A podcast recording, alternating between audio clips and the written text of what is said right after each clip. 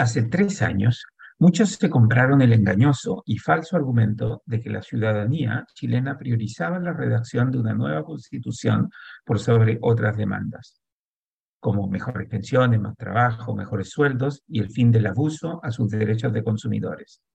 Hoy, que el país ya carga con una muy costosa, fracasada experiencia constitucional, algunos abiertamente especulan que la ventana del momento constitucional se está cerrando. Lo cierto es que la ventana a un momento constituyente no la abrió el descontento ciudadano que gatilló el estallido social del 18 de octubre de 2019. Ese momento constituyente nació porque, ante el descontento popular con el gobierno, que por cierto creció exponencialmente con la torpe respuesta del presidente Piñera en las semanas posteriores al estallido, el presidente Piñera prefirió entregar la constitución que presentar su renuncia al cargo. Para salvarse él, dejó caer la constitución que juró defender. Es cierto que la renuncia del presidente hubiera sido un mal precedente para la democracia, pero abrir un proceso constituyente en respuesta a la violencia y la barbarie sentó un precedente mucho peor.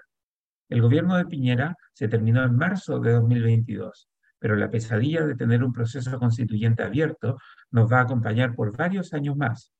Incluso cuando es evidente que hay fatiga constituyente en la opinión pública, el virus de creer que redactando una nueva constitución se solucionarán los problemas de Chile llegó para quedarse y cada cierto tiempo volverá a infectar el debate público. Afortunadamente, por el momento, las encuestas muestran que la gente tiene otras prioridades, pero en 2019 la gente también señalaba otros asuntos como los más prioritarios.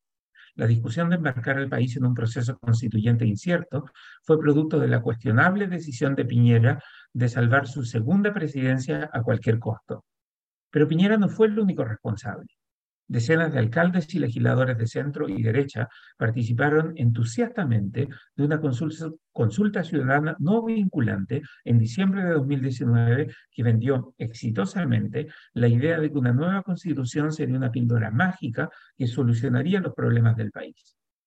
El entusiasmo con que la clase política abrazó el acuerdo por la paz social y la nueva constitución en noviembre de 2019 demostró una miopía increíble respecto a la poca exitosa experiencia latinoamericana reciente con procesos constituyentes. La izquierda más dura aprovechó la oportunidad que permitía el momento constituyente para avanzar su agenda refundacional que busca sepultar el neoliberalismo, fundar un nuevo modelo y volver al dirigismo estatista de los años 50. La izquierda más razonable cayó en una crisis de nostalgia y se dejó llevar por un discurso ingenuo en el que las buenas intenciones reemplazaron a la evidencia como la base para justificar los cambios que se querían emprender.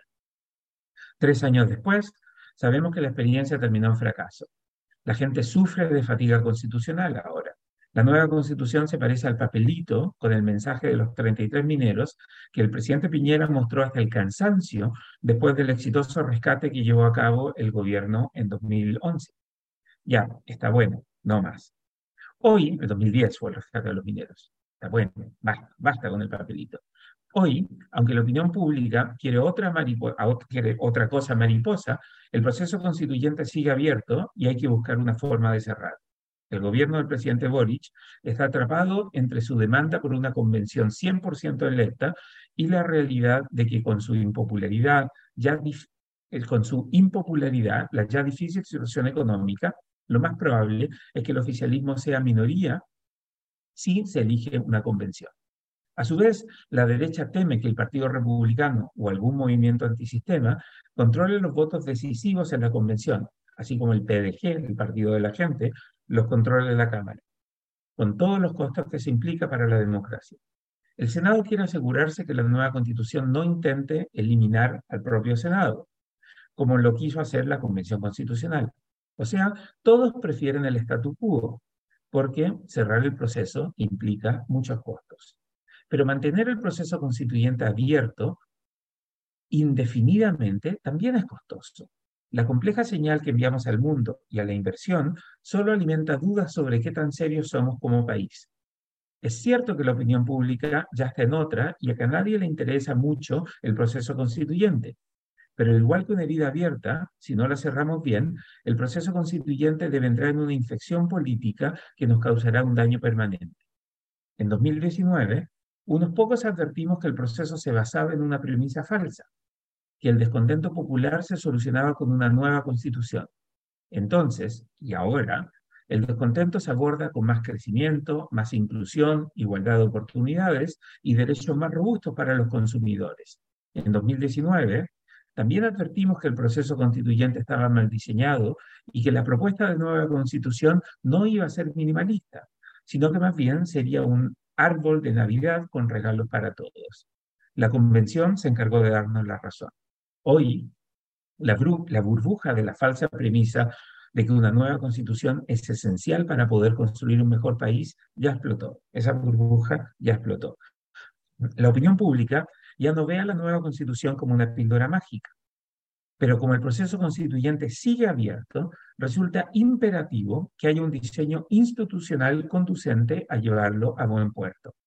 Precisamente porque el proceso constituyente está en la unidad de cuidados intensivos, es esencial diseñar un buen plan que nos permita redactar una nueva constitución con todas las fortalezas de la constitución actual y que incluya reformas necesarias que le den más legitimidad y promuevan la inclusión. Mientras más nos demoremos en hacerlo, más difícil será salir de la trampa del momento constituyente en la que ahora nos encontramos. El libero, la realidad como no la habías visto. Haz que estos contenidos lleguen más lejos haciéndote miembro de la red Libero.